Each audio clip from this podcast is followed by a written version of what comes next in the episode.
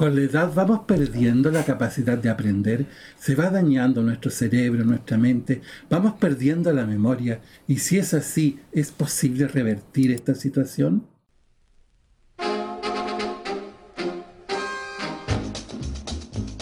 Saludando la noche con Sergio Valdivia.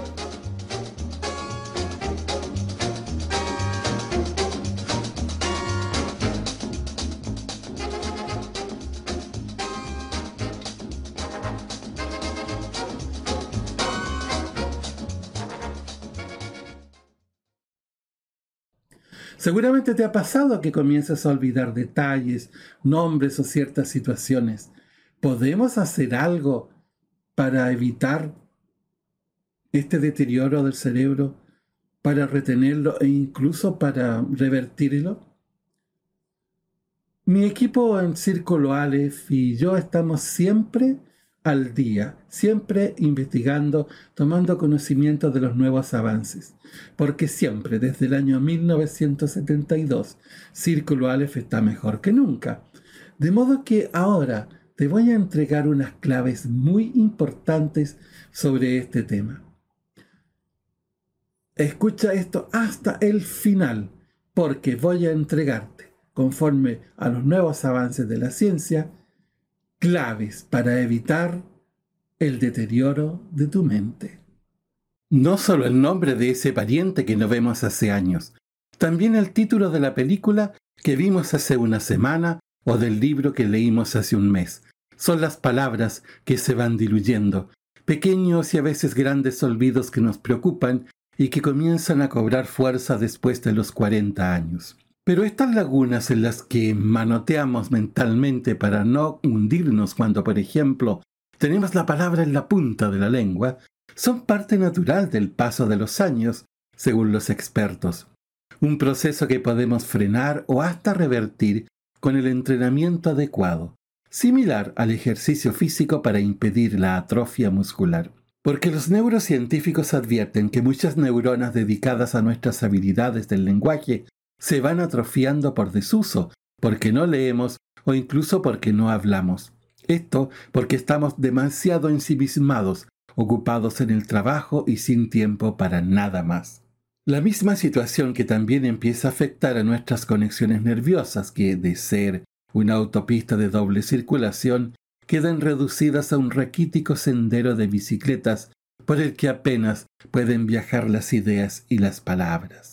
Volver al colegio sería lo ideal, pero no está mal volver a tomar un libro, leer el periódico, hacer crucigramas o disfrutar de juegos de mesa de estrategias. Algunos investigadores consideran que estas actividades y en general la educación de nuestro cerebro deben ser un mandato para toda la vida. Participar de cursos y seminarios del Instituto Círculo Aleph es una excelente alternativa. Es una universidad para el desarrollo personal. En Círculo Aleph se pueden seguir cursos por Internet, por grabaciones de audio y por videos. Los japoneses han desarrollado con éxito la llamada terapia de aprendizaje. Con ella logran que los adultos fortalezcan su capacidad de aprender con un entrenamiento diario de solo 20 minutos, que consiste en leer en voz alta y realizar sencillas operaciones de cálculo. Es que el desuso es el gran enemigo y el fenómeno de tener la palabra en la punta de la lengua es su más frecuente reflejo. Los nombres propios son los más afectados porque son palabras en extremo arbitrarias. La misma persona no tiene problemas para recordar apelativos de personajes como Blancanieves o la Pantera Rosa, que tienen un vínculo significante fuerte y estrecho con quien representan.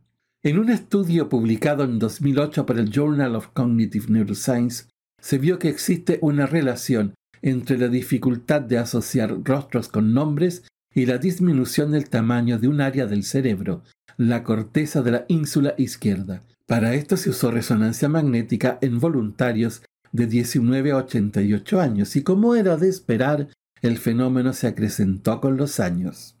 Los expertos también nos recuerdan que el cerebro es plástico y lo es durante toda la vida, ya que nunca deja de cambiar y de reorganizarse según las cosas que le exijamos. Estos retos aumentan su complejidad y profundidad de entendimiento, dice Kathleen Taylor, profesora de St. Mary's College of California, quien estudia las formas más eficaces de enseñar a las personas adultas.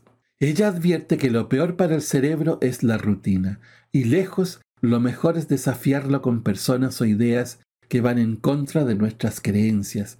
Por eso es útil exponerse a leer o escuchar puntos de vista diferentes a los nuestros y que desafían nuestra percepción del mundo.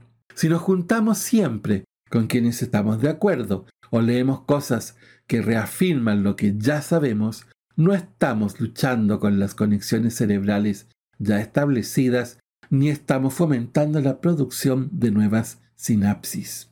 Otras recomendaciones son aceptar el desafío de aprender un nuevo idioma o tomar una nueva ruta para ir al trabajo. También dibujar con la mano izquierda si eres diestro.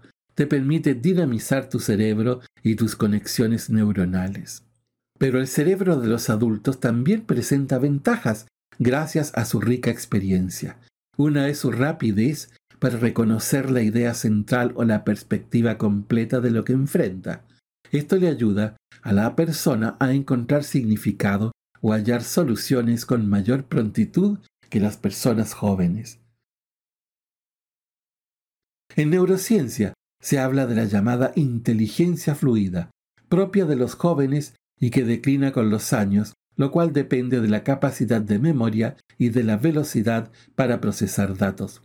Su contraparte es la inteligencia cristalizada, propia de los adultos y que depende de una mayor riqueza de vocabulario y de una mejor priorización de la información, distinguiendo con rapidez lo relevante de lo accesorio o, en palabras simples, separando pronto la paja del trigo. La convicción actual es que no hay una edad específica que tenga el monopolio del desarrollo humano, al tiempo que el aprendizaje es un proceso continuo y acumulativo. Por esto, mientras más aprendemos, más estudiamos y más nos educamos, es más probable que seamos adultos autónomos, que disfrutamos de redes de amigos y que gozamos de mejor salud física y mental.